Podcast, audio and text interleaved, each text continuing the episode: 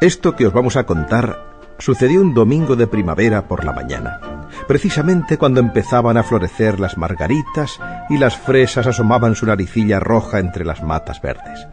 El sol brillaba alegre en el cielo, el viento soplaba suavemente sobre la hierba, las alondras cantaban sus mejores canciones y las gentes salían de paseo con sus ropas nuevas.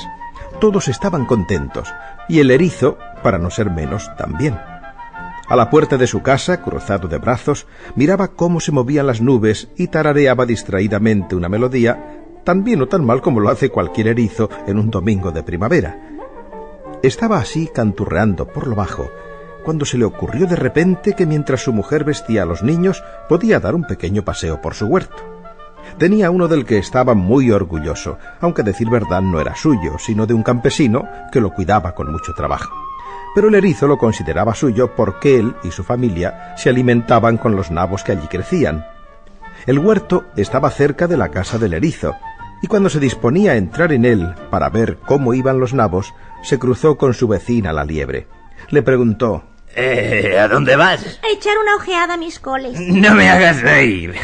Tus coles.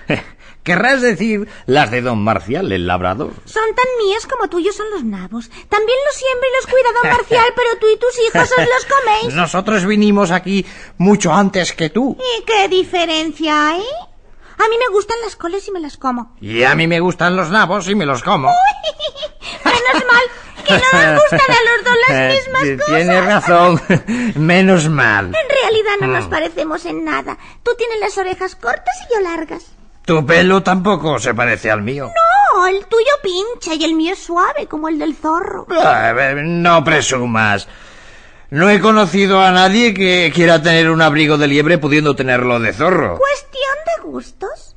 Tampoco tus patas son como las mías. ¿Mis patas? ¿Por qué sacas a relucir mis patas? ¿Eh? Ha sido sin mala intención, ¿eh? Sabes que estoy bastante satisfecho de mi persona. Pero de mis patas... No sé eh, por qué, son patas de erizo. Con eso está dicho todo. ¿Dicho qué? Vamos, explícate. ¿No dijiste que preferías no hablar de ellas? Eh, dilo si te atreves. Bueno, ya que insistes. Tus patas son cortas y torcidas. ¡Qué impertinencia! Es la pura verdad. Todo el mundo lo sabe y el que no lo sepa no tiene más que mirar a un erizo para enterarse. Por ejemplo, a ti. Pues aquí donde las ves, cortas, torcidas y todo me sirven para mucho. No lo dudo, para pasear, venir al huerto de don Marcial y comerte sus nabos. Y para ganarte a ti a correr, si quiero. Las cosas que hay que oír. Lo digo y lo repito. Nunca se ha visto un erizo ganarle una carrera a una liebre. Puede que sea yo el primero. ¿Serías capaz de apostarte algo? Naturalmente. ¿Te apostarías? Eh, espera, espera que piense. No tengo fortuna y en mi casa hay justo lo necesario para comer y dormir. Pero... Sí. Tengo una moneda de plata que encontré un día junto a la acequia. ¿Plata de verdad? De la mejor. ¿Y tú qué apuestas? ¿Otra moneda de plata? ¿Cuándo empezamos? El caso es que... lo has pensado mejor y te echas atrás, me lo imagino. Eh, ¿Por qué voy a echarme atrás? Porque sabes que te ganaré. Pienso todo lo contrario. Te ganaré yo.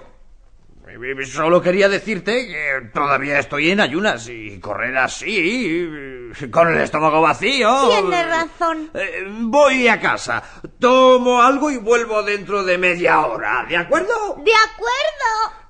El erizo marchó a su casa bastante preocupado. El amor propio le había obligado a desafiar a la liebre, pero ahora más tranquilo, comprendía que nunca podría ganarle a correr. Al contarle a su mujer la apuesta que acababa de hacer, ella exclamó ¡Oh, estás loco! ¡Completamente loco! Eh, loco no sé, pero comprendo que debí pensarlo mejor. Te ganará nuestra moneda de plata, nuestra única fortuna. La herencia de nuestros Ay, hijos. Mujer, no te pongas así. Pero ¿cómo quieres que me ponga? hijos míos, que vuestro padre ha perdido la cabeza. ¿Qué pasa, mamá? ¿Tú te has perdido la cabeza, papá? Por Dios. En ningún sitio. ¿No ves que la tiene donde siempre? Hijos, son cosas que se dicen. Pero vuestro padre no está bueno. ¿Qué tienes, papá? ¿Has cogido una indigestión de nabos? ¿O, o don Marcial te ha tirado una piedra? No, hijitos, no. Aposté una moneda con la liebre eh, pensando que le ganaría a correr.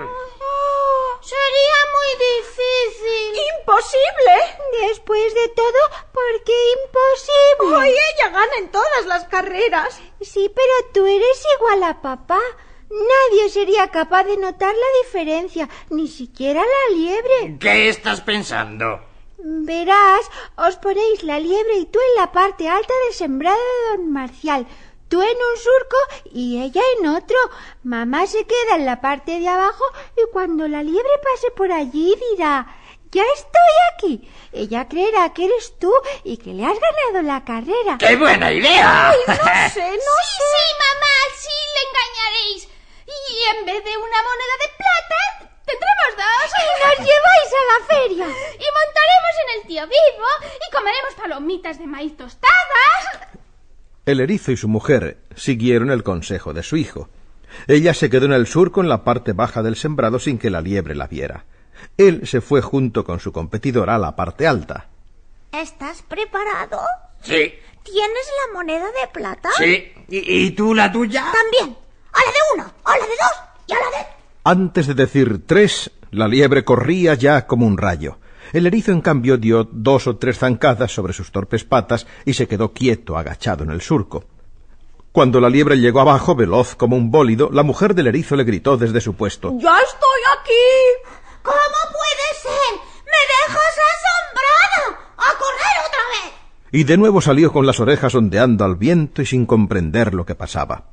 Cuando llegó a lo alto del sembrado, el erizo le gritó. ¡Ya estoy aquí! Pe- ¿Pero cómo? ¡A, a correr otra vez! Por mí todas las que tú quieras. Y de esta manera la liebre subió y bajó cerca de cien veces. A cada vez que llegaba a un extremo o al otro, el erizo o su mujer decían ¡Ya estoy aquí! Por fin la liebre agotada, sin aliento, confesó No puedo correr más. Reconozco que estaba equivocada.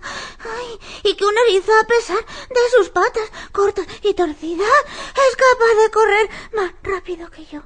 Nunca lo entenderé, pero he comprobado que es así. La familia de los erizos se divirtió mucho en la feria. Montaron en el tío vivo, comieron palomitas de maíz y se rieron de la liebre presumida y vencida por su astucia.